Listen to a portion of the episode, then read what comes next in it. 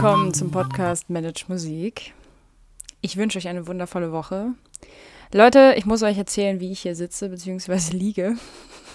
Weil, ich meine, bei einem Podcast kann man sich das immer nicht vorstellen, in welchem Zustand oder in welchem körperlichen Zustand einige Podcast-Folgen entstehen. In den meisten Fällen mache ich das ja auch tatsächlich in meiner Übekabine. Das hört man natürlich auch immer, weil dann keine Nebengeräusche drin sind. Aber manchmal gibt es so Momente, wo ich in einem völlig anderen Modus bin und heute ist das so. Und zwar äh, habe ich gerade Yoga gemacht und hatte während meiner letzten paar Minuten die Idee, über was ich heute sprechen möchte. Und da ich gerade so on fire war für das Thema, war auch die letzten Tage so ein paar Geschichten von Freundinnen und Freunden kamen, dass ich das jetzt einfach direkt auf der Yogamatte mache. Das heißt, ich hänge hier jetzt noch auf der Yogamatte.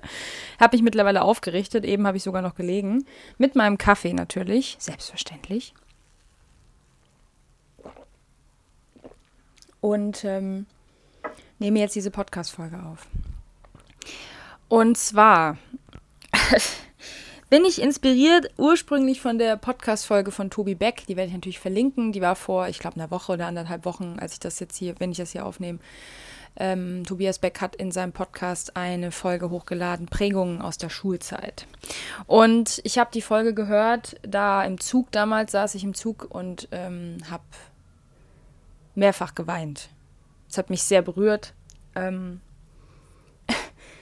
ich kann die Folge nur empfehlen, hört sie euch an. Ihr müsst sie jetzt nicht vorher hören. Also ich beziehe mich jetzt nicht direkt auf das, was er gesagt hat, sondern ich äh, möchte einfach über das Thema sprechen. Ähm, aus verschiedenen Gründen. Aber das war so die Inspiration für diese Folge. Das heißt, ich habe mir dann danach eh die Notiz gemacht, dass ich darüber eine Podcast-Folge machen will. Ich habe ja auch schon mehrere Stories von mir immer mal wieder rausgehauen. Gerade auch die letzte vor der Sommerpause wo es um Kreativität ging, wo ich die Geschichte erzählt habe von meiner Grundschulkunstlehrerin, die mir einfach wirklich, wirklich ähm, 15, 17 Jahre fast äh, versaut hat ähm, durch diese Aktion, die sie da gebracht hat. Falls ihr nicht wisst, wovon ich rede, die Podcast-Folge hört euch bitte vorher an. Das erzähle ich jetzt nicht nochmal. Ähm, aber ja, ich habe die Folge von Tobi Beck gehört und Tobi Beck, falls ihr jetzt nicht wisst, wer Tobi Beck ist, ähm, er ist Speaker, er ist auch Trainer, also vor allem Trainer für Sprechen. Ja, also ich mal gucken, ob ich vielleicht auch irgendwann doch, doch, doch nochmal einen, einen Kurs bei ihm in der Größenordnung mache. Ich war auf jeden Fall schon auf zwei ähm, Kursen von ihm. Ich habe Online-Kurse von ihm gemacht und seine Bücher gelesen und ich kann eigentlich alles von ihm empfehlen, wirklich. Also gerade wenn es um das Thema Sprechen geht, ähm, zieht ihn euch einfach mal rein. Ja, ich verlinke mal so ein paar Sachen von ihm, falls ihr jetzt gar nicht wisst, wovon ich rede. Und ähm, er ist für mich neben Laura Marlina Seiler einer der größten Mentoren, die ich habe. Die ich auch immer noch angucke, gerade wenn ich mal motivationslos bin, wenn ich mal irgendwie ähm, oder auch inspirationslos bin, dann reichen mir manchmal irgendwie zehn Minuten Podcast-Folge von Tobi Beck und bei mir schallert es dann irgendwie. Dann denke ich, ah, oh ja, darüber könnte ich auch mal sprechen. Und ah, das könnte ich auch mal als Blogartikel machen. Ah, darüber könnte ich einen Kurs machen. Also so eine Motivationsbombe. Ähm, und ja, ich habe diese Folge gehört und er hat ähnlich wie ich wahrscheinlich wesentlich beschissenere Schulzeit gehabt als ich, aber mit vielen Themen bin ich voll dabei und kann, kann da auch aus eigener Erfahrung sprechen. Und ja, deswegen dachte ich mir, Leute, reden wir mal über das Schulsystem. Und ähm, ja, das wird in einer Podcast-Folge natürlich nicht reichen. Ich werde mich heute auf so ein, zwei Aspekte beziehen. Ähm, aus eigener Erfahrung natürlich, aber auch aus dem, was ich jetzt gerade wieder mitbekomme. Ähm, und da möchte ich euch jetzt einfach ein kleines Beispiel zu sagen. Also, ähm, es, wir schreiben das Jahr 2002, also vor ziemlich genau 20 Jahren, ähm, bin ich in die dritte Klasse gekommen. Und wie ihr alle wisst, gibt es ab der dritten Klasse Noten. Erste und zweite Klasse sind die Zeugnisse mit äh, diesen tollen Texten, die über das Kind sind, nicht an das Kind gerichtet. Ich habe letztens mit einem guten Freund von mir gesprochen, der auch Rektor ist an der Grundschule, der versucht, äh, Vehemenz das umzustellen, dass diese Texte, diese Bewertungstexte oder diese Einschätzungstexte in den Zeugnissen an das Kind gerichtet sind und nicht über das Kind. Also nicht Saskia und so hat, sondern du in der Du-Form, dass das Kind quasi einen Text bekommt, wo es selbst angesprochen wird. Lasst euch das mal kurz auf der Zunge zergehen. Wie krass das schon allein die Wahrnehmung von einem Kind ändern würde, wenn es diesen Text liest und angesprochen wird. Es würde sich auch ganz krass etwas in der Sprache und der Art, wie es geschrieben wird, ändern von den Lehrer und Lehrerinnen. Ich wünsche mir, dass das irgendwann passiert. Ich weiß nicht, wie lange das noch dauert, aber es glaube ich, ich glaube, es gibt mittlerweile mehrere Pädagogen und Pädagoginnen, die in diese Richtung gehen. So, das erstmal, das, das, das, also heute wird es auf jeden Fall um das Thema Leistung und Bewertung gehen. Also ich glaube, mehr brauche ich dazu schon mal nicht zu sagen. Und auch Erwartungen und, und so ein Gedöns und was das alles dann mit unserem Glaubenssatzsystem zu tun hat. Mm, wir schreiben das Jahr 2002. Saskia bekommt ihr erstes Zeugnis. So. Ähm. Wisst ihr was? Ich hole das mal kurz. So, der Witz ist ja, ich habe ja alle Zeugnisse hier. Ich vermute auch, dass äh, ihr irgendwo alle eure Zeugnisse habt. Das ist übrigens sehr, sehr, sehr spannend, da mal reinzulesen. Ähm, ich möchte euch aus meinem ersten Schulzeugnis, was ich bekommen habe, mal kurz ein paar Absätze vorlesen aus dieser Art von Zeugnis, die ihr ja wahrscheinlich kennt, entweder weil ihr vielleicht schon selber Kinder habt, die ähm, in der Grundschule sind, oder weil ihr euch erinnern könnt, dass es da diese Texte gab, ne? diese ähm, ähm, ja, Zeugnis, Jahreszeugnis meiner ersten Klasse. So, passt auf. Saskia erwies sich als hilfsbereite Klassenkameradin, die mit allen Mitschülern gut zu zurechtkam. Allein dazu könnte ich jetzt schon eine Podcast-Folge machen. Sie arbeitete gerne mit anderen zusammen und verstand es, ihre Meinung zu vertreten. Sie bemühte sich, Streitigkeiten anderer zu schlichten. Ja, ich war immer die, die die Streitigkeiten anderer geschlichtet hat. Es machte ihr keine Schwierigkeiten, anderen zuzuhören und auf deren Beiträge themenbezogen einzugehen. Lehrern gegenüber erwies sie sich als sehr offen und vertrauensvoll. Im Umgang mit Lern- und Arbeitsmitteln war sie stets sorgfältig. Sie war lernwillig und anstrengungsbereit und zeigte Freude am Lernen. Vereinbarte Regeln der Klassenordnung konnte sie leicht einhalten. So, ich, ich, ich stoppe jetzt hier schon. es ist natürlich der Text, der Text ist länger, ne? Aber ihr müsst dazu wissen, dass ich ein sehr angepasstes Kind war. Ähm, das hat sich in den letzten Jahren bei mir, ist das alles implodiert. Denn ich war zu dem Zeitpunkt schon, jetzt merke ich, wie meine Stimme äh, hier schon, ähm, schon rau wird bei dem Thema. Ähm, ich, ich war ein sehr angepasstes Kind, sprich, ich habe Regeln immer befolgt. Ähm, ich war sehr hilfsbereit, safe, also dass, dass sie das hier reingeschrieben hat, meine Lehrerin, das, das passt auf jeden Fall. Ähm, und ich war Lehrern gegenüber nicht nur sehr offen und vertrauensvoll, sondern ich habe auch auf alles gehört, was die mir gesagt haben. Ich habe alles aufgezogen wie ein Schwamm, was man mir gesagt hat. Und wenn ich jetzt auf Tobi Beck zurückgucke, auf diese Podcast-Folge, muss ich halt direkt schon mal so eine These aufstellen wenn Kinder aus der Reihe tanzen, weil sie sich vielleicht nicht immer an Regeln halten oder weil sie vielleicht hier und da einfach mal aus der Reihe tanzen, dann hat das Schulsystem keine wirkliche Methode dafür, diesen Kindern zu helfen. Denn das Erste, was passiert, ist dann hinzugehen und irgendwie nach einer Diagnose zu suchen, ob das Kind vielleicht ADHS, ADS, schieß mich tot, weiß Gott was hat oder vielleicht eine Konzentrationsstörung oder, ne, so. In der ersten Klasse, wohl bemerkt, alles schon da gewesen. So, ähm, dass wir aber so unterschiedlich wir Menschen sind, auch so unterschiedlich lernen und unterschiedliche Bedürfnisse haben das wird in diesem Schulsystem komplett ignoriert. Und zwar von der ersten bis zur 13. Klasse. Scheißen alle drauf. Es tut mir leid, wenn ich das so hart sage. Ich, heute ist Real Talk angesagt. So, in der ersten und zweiten Klasse war ich noch recht angepasst und habe mich dem auch noch gebeugt. Und habe ähm, brav alles gemacht, was man mir gesagt hat, weil dann hieß es, das soll so und so. Und ich war eh ein sehr braves Kind. Ich war so das klassische brave Mädchen, ähm, wo man immer gesagt hat, ja, die kannst du überall mit hinnehmen, ne? die macht nie auf Mucke und das hat natürlich auch viel mit der Erzie konsequenten Erziehung meines Vaters zu tun. Dazu kommen wir vielleicht irgendwann mal an einer anderen Stelle. ähm, aber wenn ich das so lese, denke ich mir so, ja klar, ich war halt sehr angepasst.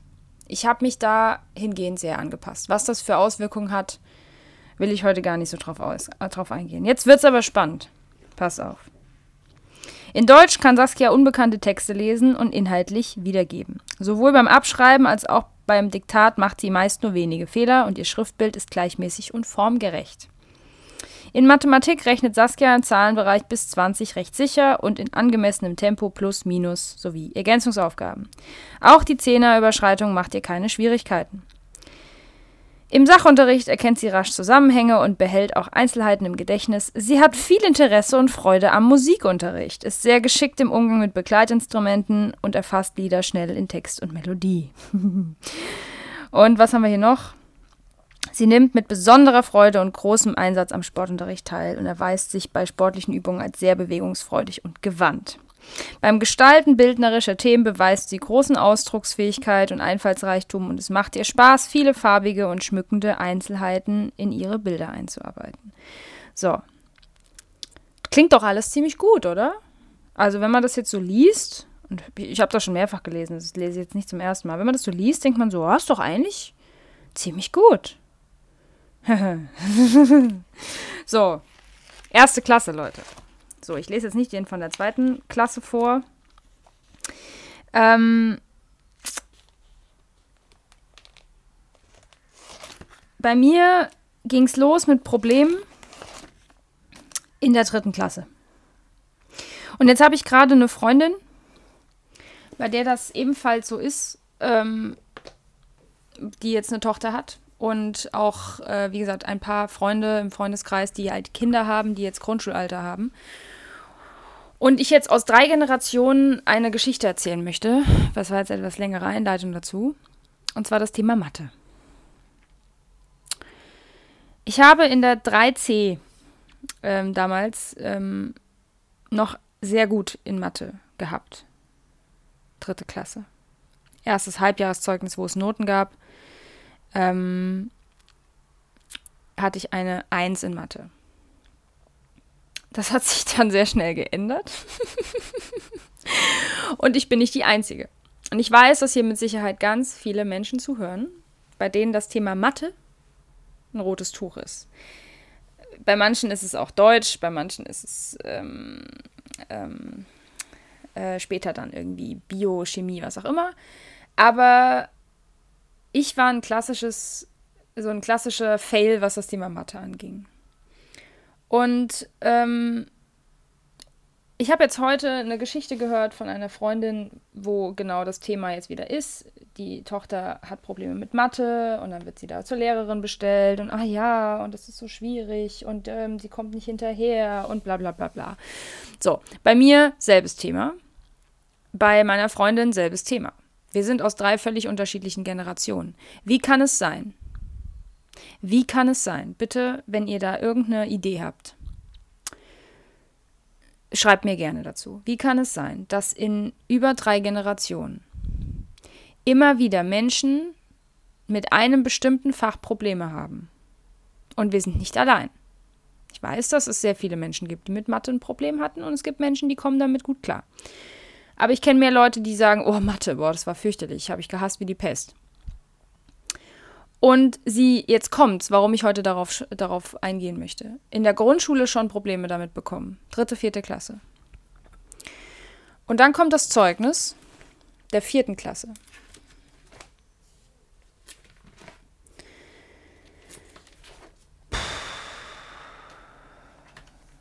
Und ich hatte in der vierten Klasse im Halbjahreszeugnis eine 3 in Mathe. Und übrigens auch eine 3 in Rechtschreibung. Und man wurde, man wurde anhand dieses Halbjahreszeugnisses eingestuft, zu meiner Zeit, ähm, für Gymnasial- oder Realschule oder Gesamtschule. Das ist heute immer noch so, by the way. Und worauf ich jetzt hier eigentlich genau eingehen möchte, ist, wie kann es sein, dass es so ein Problem ist, wenn ein Kind Probleme hat mit einem Fach, mit einem Fach von weiß ich nicht wie vielen Fächern, dass sich Lehrerinnen und Lehrer in Grundschulen das Recht rausnehmen können, über deren Zukunft zu entscheiden und zu sagen, gymnasial oder nicht gymnasial. Wie kann es sein, dass es nicht okay ist, in der Grundschule eine Schwäche zu haben? Wie, was zur Hölle wird Kindern in diesem Alter, was so heikel ist zwischen dem sechsten und zehnten Lebensjahr, weil da so viele Glaubenssätze reingeknallt werden. Und vielleicht trigger ich jetzt bei der einen oder anderen Person von euch gerade genau das Thema. Was lernen wir da? Dass wir keine Schwächen haben dürfen.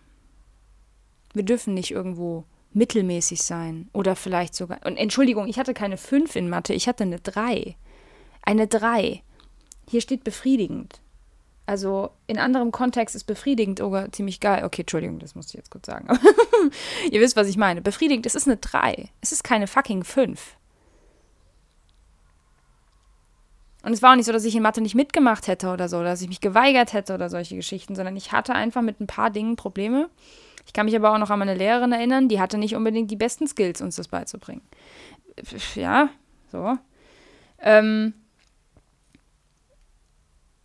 Aufgrund dieses Zeugnisses wollte man mir keine Gymnasialempfehlung geben.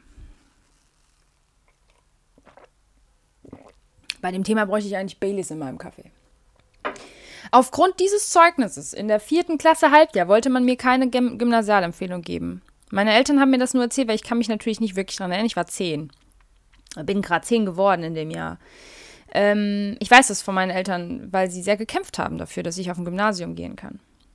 Mm, weil sie gemerkt haben, dass ich ein sehr lernwilliges Kind bin, wie jedes Kind übrigens, by the way. Wenn euer Kind oder wenn ihr Kinder kennt, die nicht mehr lernwillig sind, dann hat man sie schon gebrochen auf der Ebene. Denn prinzipiell kommen wir alle mit einem, ähm, mit einem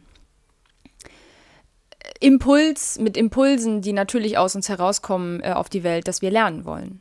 Das ist natürlich, dass wir was erfahren wollen, dass wir Neues lernen wollen ähm, wenn man das in der Schulzeit schon, in der Grundschule schon ähm, erwirkt, was in den meisten Fällen passiert, denn ich kenne so viele Kinder, die ähm, nach ein paar Wochen Schule schon wieder da sitzen wie so Zombies und halt irgendwie so, ja, es muss halt sein und Schule ist halt scheiße, aber ich muss halt dahin. Ähm, das hat auch nichts mit einem schönen Ort zu tun, wo man, wo man Neues lernen kann. Ich, ich stelle da mal eine kleine Impulsfrage rein. Wenn ihr an Schule denkt, an eure Schulzeit. Macht mal Grundschule und weiterführende Schule extra. Wenn ihr an eure Grundschulzeit denkt, was kommen da für Gefühle hoch? Kommt da Freude? Kommt da, ähm, kommen da schöne Erinnerungen? Bei manchen Menschen, kenne ich auch, ist von diesen vier Jahren Grundschule nichts mehr da. Glaubt mir, wenn ihr euch an gar nichts erinnern könnt, ist das kein gutes Zeichen. Dann verdrängt ihr irgendwas. Das ist kein gutes Zeichen, wenn ihr euch an gar nichts erinnern könnt. Wenn Leute sagen, ich kann mich an meine Grundschulzeit überhaupt nicht erinnern, wo ich mir denke, oh Gott, was ist da vorgefallen?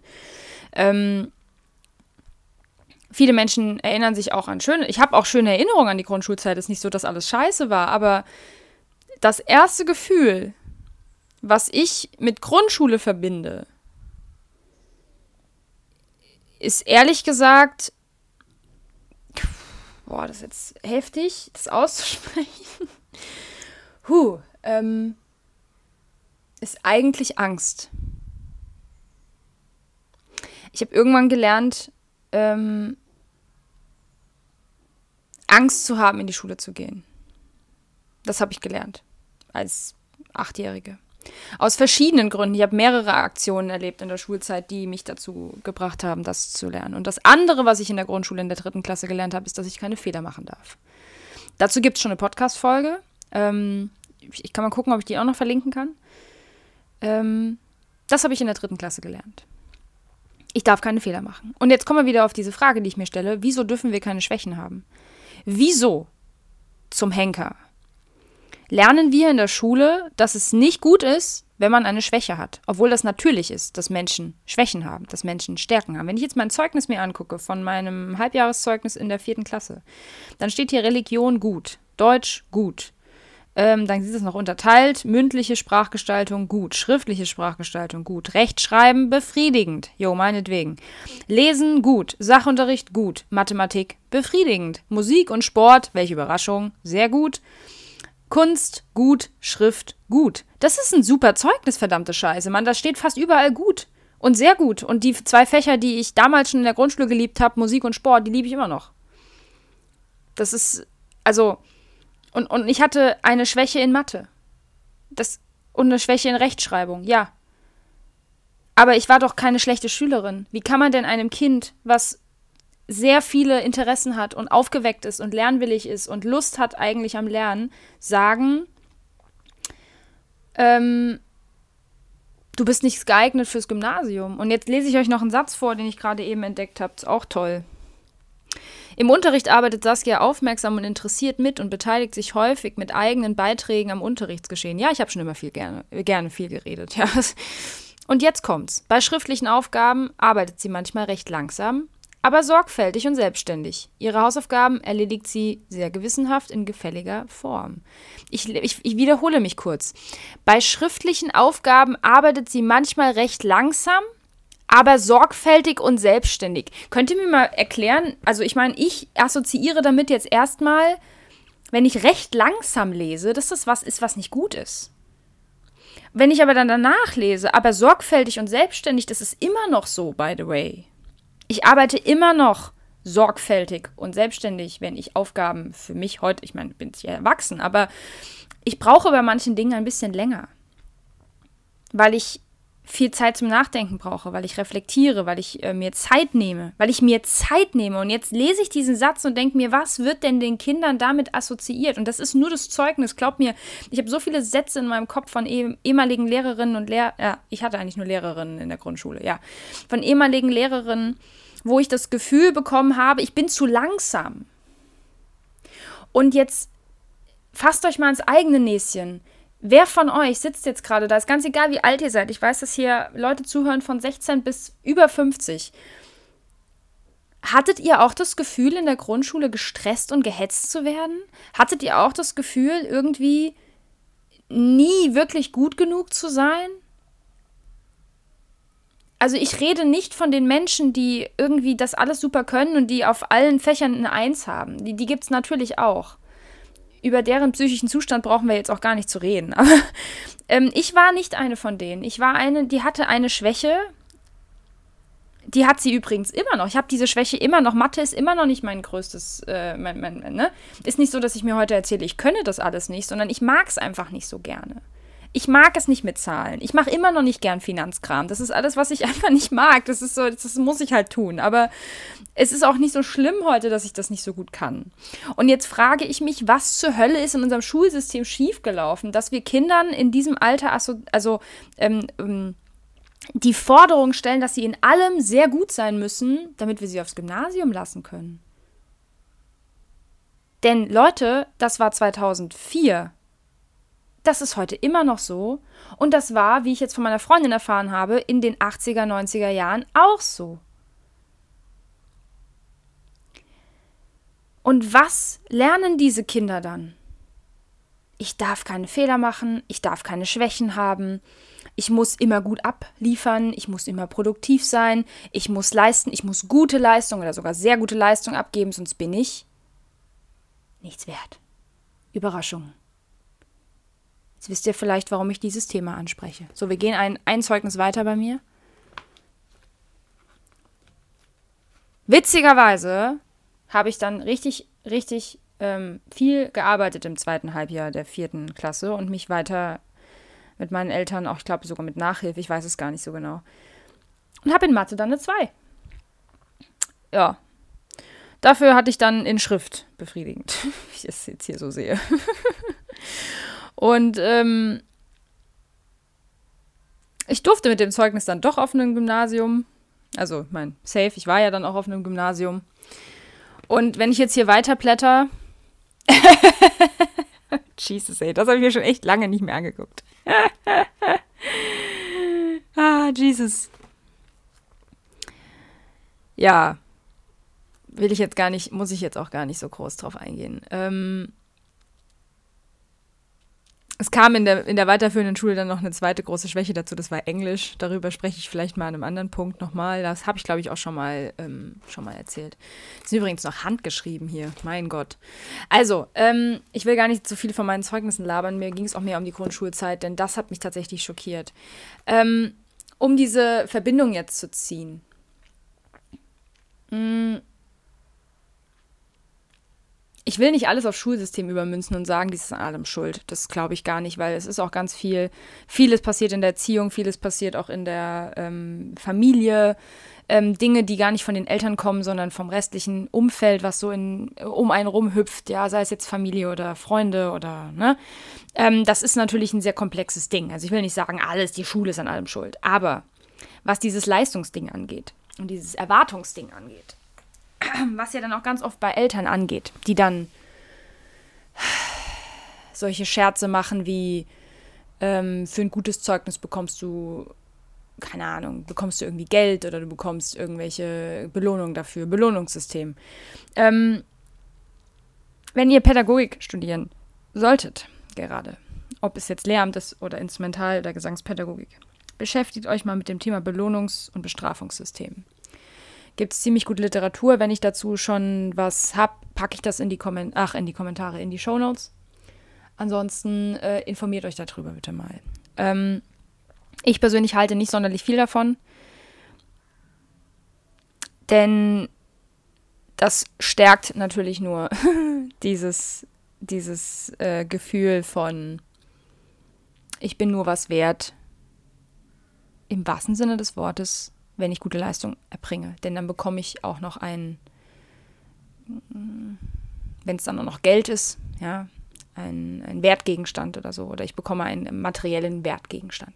Ja. Ist meine ganz persönliche Meinung, kann man drüber streiten. Aber ähm, diese, boah, äh, ich merke gerade, es ist echt ein emotionales Thema bei mir. Also da ist noch lange nicht alles aufge aufgearbeitet. Ähm, dieses System von Noten, Bewertungen, es muss ja noch nicht mal eine Note oder eine Punktzahl sein, sondern allein dieses Bewerten Ding von Leistung. Ich denke da heute ganz, ganz, ganz anders drüber als noch vor ein paar Jahren. Und ähm, weiß, dass das bei mir einen Großteil meiner Glaubenssätze befeuert, beziehungsweise überhaupt erst erstellt hat die in dieses Erwartungsding gehen und in das äh, Leistungs, also Leistungsdruck und Erwartungsdruck. Mhm. Wichtig zu unterscheiden, denn man kann natürlich auch Erwartungen an sich haben, die jetzt nicht unbedingt was mit einer Leistung im, im, im schulischen oder im Arbeitssinne zu tun haben. Ne? Es geht auch soziale Erwartungen und solche Geschichten. Deswegen Erwartungs- und Leistungsdruck sind schon noch zwei verschiedene Paar Schuhe. Aber der Leistungsdruck und Erwartungsdruck, den man schon bereits bei sehr jungen Kindern ihnen auferlegt, dem sie nicht standhalten können. Safe können sie dem nicht standhalten. Denn normalerweise geht ein Kind ähm, hin und lernt komplett, also bis zur Schulzeit eigentlich, komplett informell. Ähm, also informelles Lernen, für die, die es nicht wissen, es gibt ähm, formales Lernen, äh, formales Lernen, ja. Ähm, es, es, gibt das, was in der Schule passiert, ist überwiegend formelles Lernen. Und man, man geht hin und unterscheidet dann irgendwie zwischen Freizeit, wo man in der Freizeit was lernt, oder halt in einem, in einem entspannten Kontext. Ähm, experimentierfreudig. Und formelles Lernen ist halt dieses klassische äh, Frontunterricht, äh, Wissen aus Büchern, blablub. So, in aller Kürze. Ich, kann natürlich auch gerne mal eine Podcast-Folge machen dazu, das ein bisschen ausgiebiger zu erklären. Ist vielleicht für alle, die Pädagogik studieren, gar nicht so verkehrt, das mal zu tun. Ähm, so, und informelles Lernen geht meistens auch mit experimentellem Lernen einher. Sprich, Kinder lernen, nicht nur Kinder, Menschen lernen überwiegend durch Spiegelneuronen. Sprich, die Person gegenüber macht was vor man macht es nach das ist eine der einfachsten Formen, wie, wie Menschen lernen. Ja, sie lernen so sprechen, sie lernen so laufen, sie lernen essen, sie lernen auf Toilette zu gehen, sie lernen alles, was man so an Dingen lernen muss als Kind, ähm, auf diesem Weg. Man geht nicht hin und gibt dem Kind äh, einen Plan und sagt, oh, und jetzt werden wir das jeden Tag und so. Ich meine, gibt es mittlerweile auch Menschen, die sowas machen, aber ist eigentlich nicht notwendig. So. Und es gibt mittlerweile sehr, sehr viele ähm, auch Literatur dazu, wie man das in den instrumentalen Gesangsunterricht mit einbinden kann. Ne? Also informelles Lernen, wie funktioniert das? Auch selbstständiges Lernen, dass man einfach eine Aufgabe stellt und nur begleitet und nicht der Lehrer, die Lehrerin ist, der sagt, so und so wird es gemacht und ähm, weil ich das sage. Warum? Weil ich das sage. Ich liebe das. Ich habe das so geliebt als Kind. Warum machen wir das so? Weil ich das so sage. Ach so, okay. Weil wir das immer schon so gemacht haben, ist auch so ein toller Satz. Nein, Spaß beiseite. Also, ähm, Kinder und auch Menschen im, im Erwachsenenalter lernen am besten, indem sie das Wissen, was sie generieren wollen, selbst im Kopf zusammenstellen und generieren. So muss es auch sein. Wir können nicht, ähm, wie man früher dachte, irgendwie Wissen in jemanden reinkippen. Gibt dieses berühmte Trichterbild. Vielleicht kennt ihr das auch aus dem Pädagogik, musikpädagogischen Unterricht. Ähm, das funktioniert nicht. Das Problem ist aber, dass in vielen, vielen Schulsystemen, also es ist auch ganz egal, jetzt Gymnasial, äh, Realschule, Grundschule, das immer noch drin ist. Und dieses Erfahren von etwas Neuem, etwas zum Beispiel in der Gruppe zusammen erarbeiten, ähm, ich muss immer an Gerald Hüther denken, denn er hat recht, wenn du jetzt ähm, in den in Waldorfschulen oder in Montessori-Schulen reinguckst, die dann zum Beispiel ein Projekt haben über mehrere Wochen, wo sie ein Baumhaus bauen oder wo sie ähm, da klingt, ich, ich, höre jetzt schon Leute, die sagen so, ach Gott, ja, Waldorf und Montessori, ja, Baumhaus bauen, für sowas haben sie Zeit. Ja, aber diese Kinder sind am Ende auf so vielen Ebenen geschulter als die meisten Kinder, die eine Matheaufgabe ähm, gerade ausrechnen können, ja. Ähm, weil man so viele Dinge informell in so einem Projekt lernt und man das ja auch anleiten kann, wiederum als Erwachsener. Das ist eine völlig andere Art von Schule. Und ähm, ich sage auch nicht, dass das alles perfekt ist. Da gibt es überall irgendwie Sachen, wo man auch wieder was Negatives finden kann. Aber ganz ehrlich, ich, ich finde an unserem Schulsystem nichts Positives mehr. Ich finde an dem, was ich an Schule erlebt habe, nichts Positives. Nichts. B bis auf, dass ich irgendwie Jetzt muss ich echt überlegen, was habe ich Positives? Ich habe tolle Menschen zum Teil kennengelernt. Also ich habe tolle Freunde gefunden, mit denen ich heute noch Kontakt habe. Kann man an einer Hand abzählen. Ich habe auch ganz viele nicht so tolle Menschen kennengelernt. ja, also das Thema Mobbing geht dann da auch noch rein, ja. Also ich, ich, ich suche wirklich nach etwas Positivem an der Schule. Auch Schule ist kein Ort für mich gewesen, wo ich mich wohlgefühlt habe, wo ich gerne war, wo ich gesagt habe, boah, jetzt möchte ich lernen. Nee, ich habe ab der zweiten, dritten Klasse eigentlich schon gedacht, boah, nee, eigentlich will ich da nicht mehr hin. Und jetzt sehe ich Kinder um mich rum, die ich zum Teil unterrichte, die mir genau das Gleiche sagen. Die schon in der fünften Klasse sagen so, ach ja, gut, muss halt sein. Und ich höre dann die Eltern dazu, die sowas sagen wie, ja, ich musste da auch durch. Ihr, das ist doch keine Zukunft. Das ist doch nichts, wo man hinarbeiten möchte, zu sagen, ja, musste ich halt auch durch. Es, das verändert sich doch nicht dadurch, dass wir einfach hingucken und sagen, oh, ist halt scheiße, muss man halt durch. Wir sehen doch, wo das hingeführt hat. Also wir brauchen doch jetzt nicht mehr hinzugehen und zu sagen, so ja, ach nee, wir lassen das alles so, wie es ist. So, ich, ich will mit dieser Podcast-Folge jetzt auch, ähm, ich weiß, ich werde damit nicht die Welt verändern, aber ich möchte euch mal zum Nachdenken anregen, gerade wenn ihr selber Kinder habt oder irgendwann Kinder haben werdet. Denn dieses System ist seit Jahrzehnten kaputt. Und es ist eins der Haupt, für mich ganz persönlich aus der Beobachtung, eins der hauptausschlaggebenden Punkte für Glaubens- und Denkmuster, die uns später im Beruf und im Privatleben einschränken.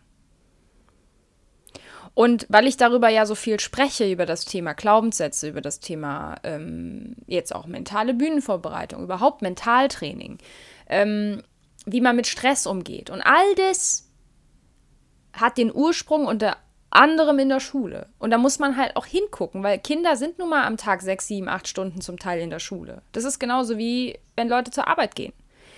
Und das ist kein Friede, Freude, Eierkuchenort. I'm sorry, ich muss da mal Real Talk machen, weil ich weiß nicht, ob das so vielen Leuten so bewusst ist.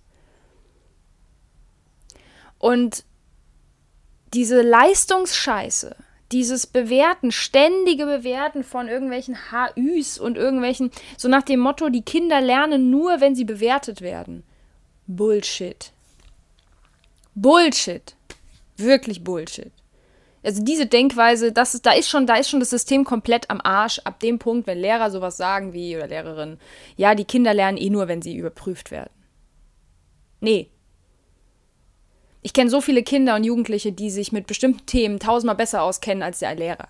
Zum Beispiel Social Media, zum Beispiel PC, IT-Kram. Ich kenne Schüler, die haben ihren kompletten PC mit 14 zusammengebaut, selber, weil sie sich das drauf geschafft haben. Weil heute kann man auf YouTube gefühlt alles lernen. Man kann sich einen Online-Kurs reinziehen. Es gibt Jugendliche und Kinder, die beschäftigen sich mit dem, was sie, Überraschung, interessiert. Und es geht mir nicht darum zu sagen, alles in der Schule ist sinnfrei, man braucht es nicht zu machen. Nein, nein, nein. Es gibt Dinge, die sind Allgemeinwissen, die sollte man lernen, da bin ich voll dabei. Aber es sollte doch eigentlich ein viel, größeren Spek äh, viel größeres Spektrum geben, Jugendlichen, Kindern, aber auch Erwachsenen ein, einen Spielraum zu geben für Dinge, die sie wirklich interessieren. Weil wenn mich etwas wirklich interessiert, dann merke ich nicht, wenn ich mich vier Stunden damit beschäftige, dann kommt es mir vor wie zehn Minuten. Und dieses, dieses Phänomen kennen alle Menschen. Ich kenne niemanden, der das noch nicht erlebt hat. Dass er sagt so, ey, ich habe mich irgendwie mit einem Thema auseinandergesetzt, weil mich das total interessiert hat, nämlich drei Stunden recherchiert, fand ich voll interessant. Sagen mir Jugendliche. Die haben aber keinen Bock, dass das, das, ähm, ach, wie heißt das noch gleich hier, das Periodensystem in Chemie auswendig zu lernen. Bäh. Warum? Warum sollten sie das tun? bringt denn das, das auswendig zu lernen, ja? Aber die haben sich vielleicht, weil sie sich vielleicht sogar mit Chemie, weil sie das interessant finden, mit irgendwas anderem auseinandergesetzt. Und dann sind die plötzlich, jetzt kommt's, haben sie informell gelernt, haben sich mit auseinandergesetzt, haben Wege gefunden, haben ähm, Lösungen für Probleme gefunden und haben sehr viel gelernt, ohne dass ihnen jemand danach eine Note dafür gibt.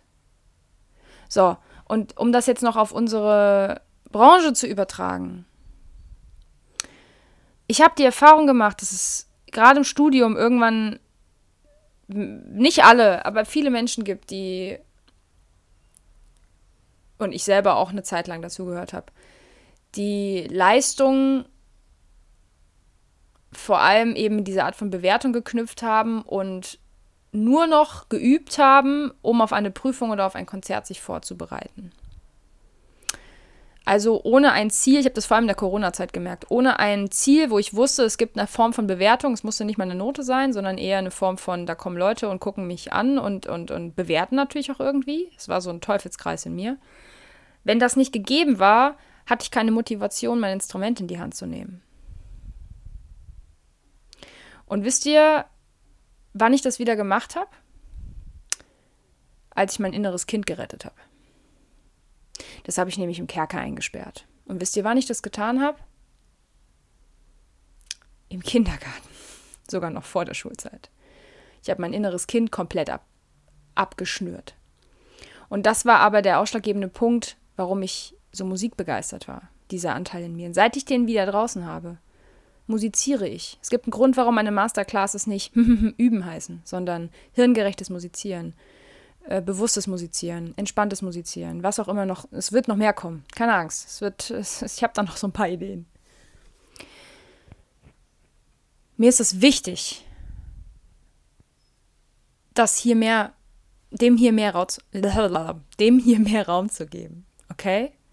Denn bei mir gab es musikalisch einen absoluten Gamechanger, als ich mein inneres Kind angefangen habe zu heilen. Und die größten Verletzungen trägt es tatsächlich aus der Schulzeit. Und ich merke jetzt, weil mir das einfach emotional zusetzt, über das Thema zu sprechen, dass ich da auch noch lange nicht mit allem durch bin. Ähm, ich das aber trotzdem gerne schon thematisieren möchte. Und ich würde mich sehr freuen, wenn ihr mit mir in Austausch geht. Ihr müsst es nicht, ihr könnt. Wie ihr das empfunden habt. Vielleicht habt ihr sogar jetzt selber Kinder und beobachtet das bei euren Kindern, wer weiß. Mm ich möchte abschließend einfach diese Frage nochmal in den Raum werfen, warum wir in dieser Art Schulsystem bereits in der Grundschule unseren Kindern oder uns selber, warum das suggeriert wird, dass wir keine Schwächen haben dürfen und dass wir keine Fehler machen dürfen. Denn wenn ich richtig aufgepasst habe ähm, in meinem Studium der Pädagogik und Psychologie, dann lernen wir durch Fehler. Oder weil uns etwas sehr interessiert. Wenn uns aber beides genommen wird in der Schulzeit, einmal, dass wir keine Fehler mehr machen dürfen, weil wir sofort abgewertet werden, wenn wir nicht eine Eins haben, sondern eine Drei, ähm, und es sich nicht mehr darum dreht, dass etwas gelernt wird, was einen interessiert, frage ich mich nicht mehr, warum Schüler und Schülerinnen und auch Jugendliche nichts mehr lernen in der Schule. Weil beide Punkte fürs Lernen sind nicht gegeben. Und dann kommt obendrauf noch so ein Erwartungsdruck, Leistungsdruck. Das Gefühl wird schon sehr früh bei Kindern ausgelöst, wenn ihr keine guten Noten habt, wenn ihr keine guten Zeugnisse habt, dann könnt ihr später nicht studieren gehen. Vielleicht will der aber gar nicht studieren. Vielleicht will der einfach eine Handwerksausbildung machen. Stellt dann irgendwann fest, dass man im Handwerk in der Ausbildung 320 Euro im ersten Lehrjahr verdient und davon kann man nichts bezahlen. Ähm, ihr merkt, das System ist krank, ja. ähm, ich ich finde das, find das heftig. Ich finde das heftig. Denn Lernen tun wir den ganzen Tag. Wir lernen ständig neu. Wir lernen Sozialdinge, wir lernen ähm, Wissensdinge neu. Wir lernen die ganze Zeit. Den ganzen Tag lernen wir. Und das, was in der Schule passiert, hat mit Lernen nichts mehr zu tun. Für mich ganz persönlich. Ich beobachte das jetzt als Lehrkraft. Und äh, wenn ich mir meine Schulzeit reflektiere, wie gesagt, da könnte ich noch 18 Podcast-Folgen machen. Vielleicht mache ich die auch. Jetzt nicht alle am Stück, aber ich hoffe, ich konnte euch mit ein paar Punkten ähm, ja, zum Nachdenken anregen. Ich freue mich auf den Austausch mit euch. Ich äh, habe wie immer alles in der Infobox, alle Links, alle Infos, alle kein schieß mich tot. Ich will heute gar nicht mehr viel Werbung machen, weil ich äh, habe gerade einfach keinen Bock dazu. Aber ich freue mich natürlich, wenn ihr meinen Blog abonniert, wenn ihr meinen Podcast hier eine Bewertung da lasst, ähm, mir auch gerne schreibt, wenn ihr irgendwelche Wünsche, Beschwerden habt. Ich freue mich immer, mit euch in Austausch zu gehen. Und jetzt wünsche ich euch erstmal eine wundervolle Woche und lernt schön. Lernt ähm, vor allem, dass ihr Fehler machen dürft. Ist vollkommen okay. Bis nächsten Montag. Thank you.